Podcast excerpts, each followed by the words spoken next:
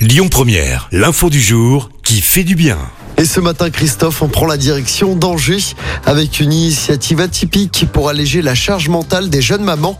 Une angevine a créé Pomme par Tom, un service de traiteur justement fait pour les femmes après leur accouchement. Cette jeune femme a eu l'idée justement après sa seconde grossesse et un post-partum plutôt compliqué. Concrètement, le service propose des recettes toutes prêtes, des plats réconfortants et gourmands. Le but, ne plus avoir à s'occuper de la cuisine et de faire à manger pour soi. Et à noter que les plats peuvent être livrés à domicile ou à la maternité. Écoutez votre radio Lyon Première en direct sur l'application Lyon Première, lyonpremière.fr et bien sûr à Lyon sur 90.2 FM et en DAB+.